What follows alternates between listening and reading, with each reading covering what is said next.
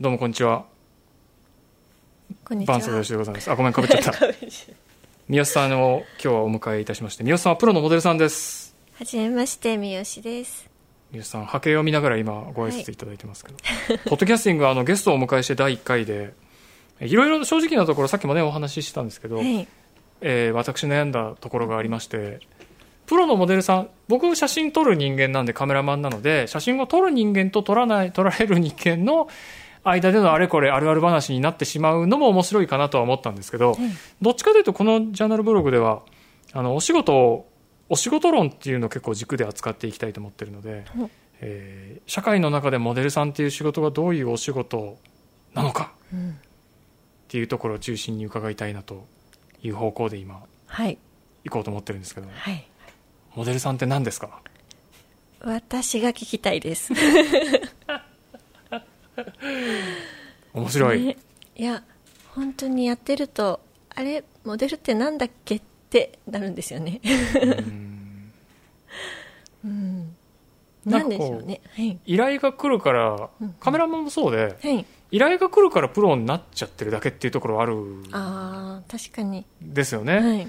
だからなんだろう自分が定義づけをして、うんうん私がこういう風でカメラマンっていうのはこういう仕事だと思うんでとかっていうよりも、うん君撮れるでしょ？って言われて はい撮れますって撮って収めたらはいはい OK、そうですね。仕事の流れ的には本当にそんな感じですよね。うんうん。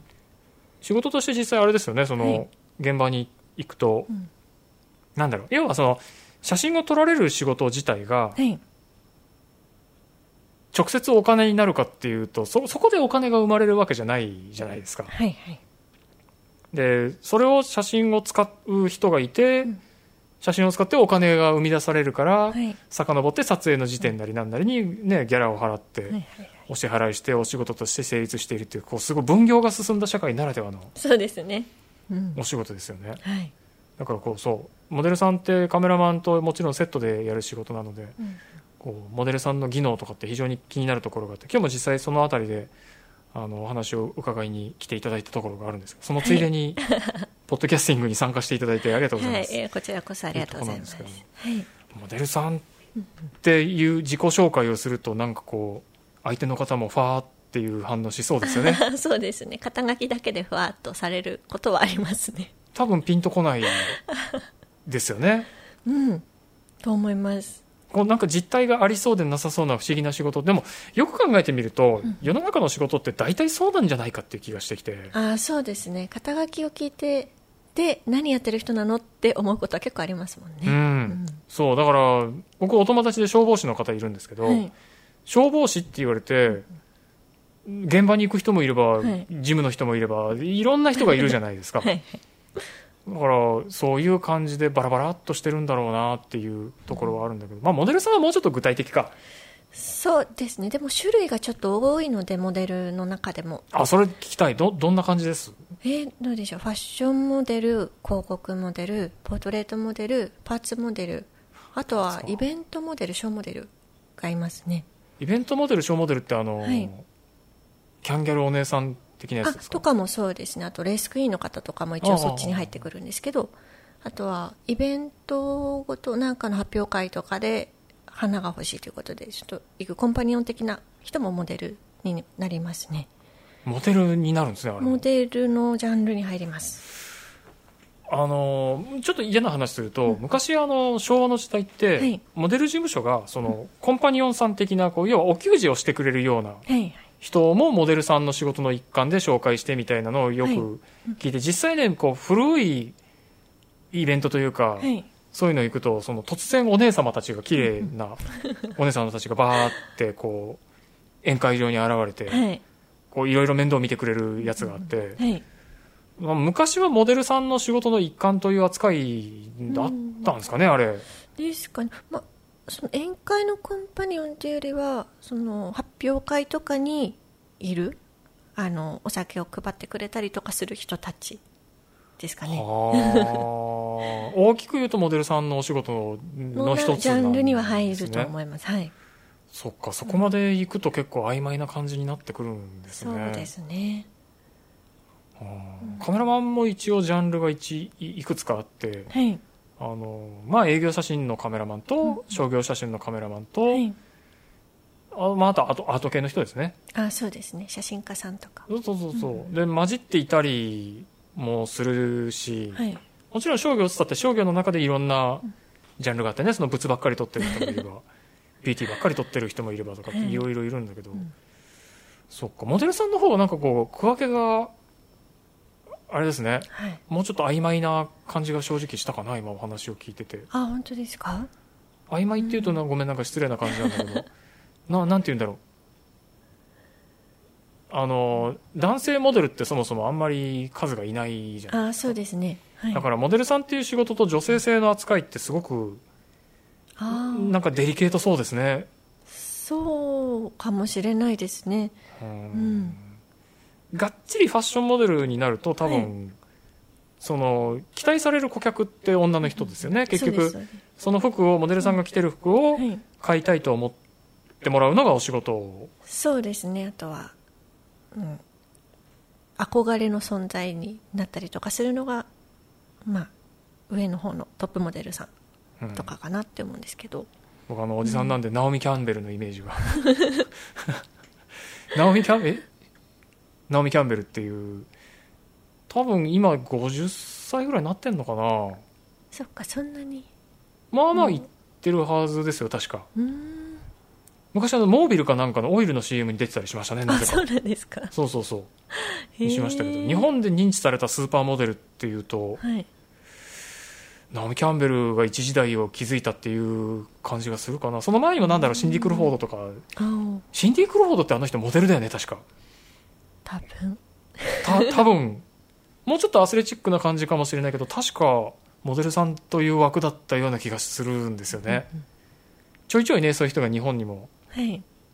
訪れてって思うんですけど、憧れそうモデルさんっていうと憧れの職業ってやっぱ二言目で言われそうですよね。そうですね。私も最初そう思っててまさか自分がモデルですって名乗る日が来るとはちょっと思ってなかったんですよちょっとこうこっぱずかしい感じだったりするんですなんか、うんなんかやっぱりすごい綺麗な人すごい綺麗でものすごいスタイルがよくってっていう人がモデルっていうイメージがやっぱり強いのでなんか別に私身長もそんな高いわけでもめちゃくちゃ美人なわけでもないしなんかモデルいやいやいやモデルってようん名乗っていいのかなみたいなところはあったんですけどうん。あでも職業としてはモデルになるんだなっていうので今は。めっちゃわかる、うん腑に落ちてます僕あのープロのカメラマンってし自分で名乗ることあんまないですよ。カメラマンですよ、写真撮るのまあ仕事ですよって、まあ、言ってるのもんなんだけど、はい。その依頼が来るからはい。プロになっちゃってるだけで、プロのカメラマンという職業をやってるつもりないんですよ。そうですね。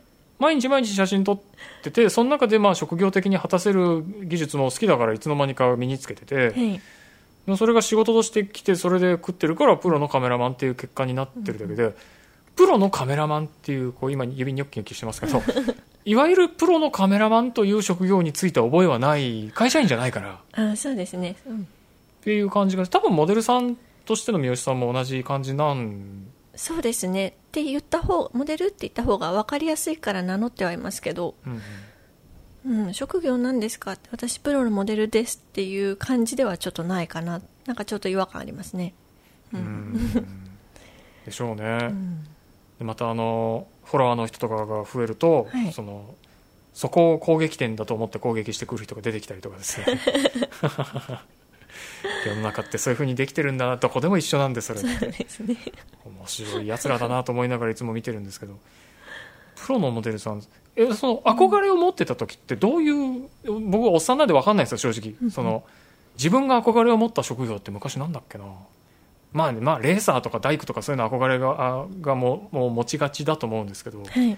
女の子がプロのモデルさんに憧れを持つっていうのはどういう気持ちなんですかあれって？私もそんなに実はモデルに憧れたっていう記憶がそんなにないんですけど実は。うんなりたいと思ってたわけでも実はなくって。うん。うん。だからまあ普通に可愛いなああいう風になれたらいいなっていうレベルではあったんですけど。うん。うん。なんか。モデルさんを見て可愛いな。フああ可愛いな女の子可愛いなってなりません？ァッション誌を買った記憶がないんで。ああ本当ですか。そうなんですよでもこの人が着てる服が着たいなとかでも本当にそんな感じだと思いますね。この人みたいになりたいなとかこういう感じになりたいな。仕事として写真撮ってる側からす？ると僕ねファッションはほとんどお付き合いがないんですけど、はい。あのでも仕事のプロセスとしては、撮った写真ではい。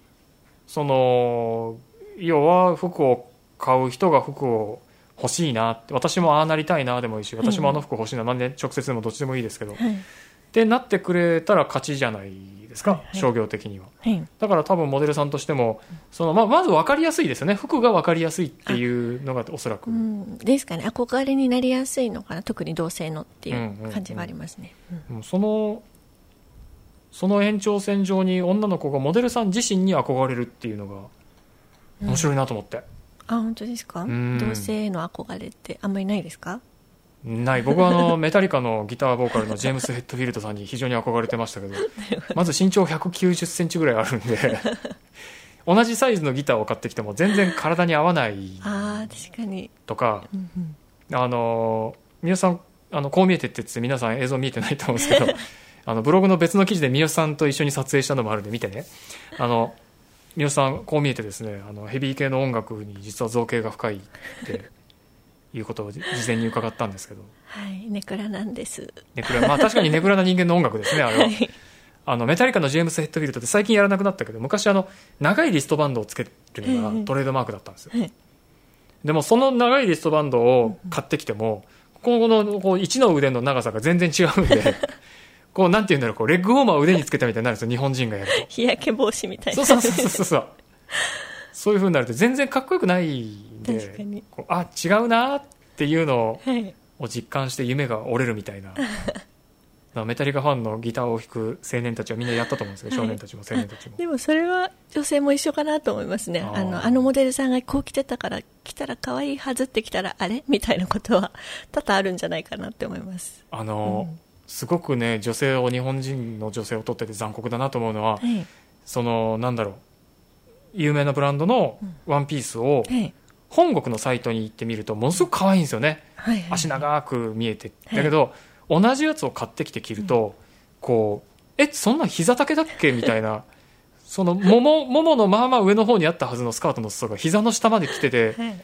もたっとしてるみたいなのをすごくよく見るんですよね。そうですね。あとやたら胸元が開くっていう。あそうなんだ。あの大きいサイズが大きいので。あカパカパになる。カパカパになっちゃってなるほどね。なんかね一周回るとその、はい。日本人の女の子がはい。そのワンピースを着てて結構ミニ丈のはずが全然ミニじゃないみたいになってるんですごいこう愛おしいなと思うようになるんですよ今度 日本人体型可愛いなっていう風になって。はい。必ずしも身長1 8 0ンチとかあるようなまあそういう人でしょ多分。その本国のそうですね。スーパー,、ね。スーパーモデルは。そうそうそうそう。スーパーモデル1 8 0ンチぐらいないときついですよねおそらく。と思うんですけどどうなんでしょうね。女性は何センチぐらいなのかちょっと知らないんですけど。多分180ぐらいはないとそうな。見てると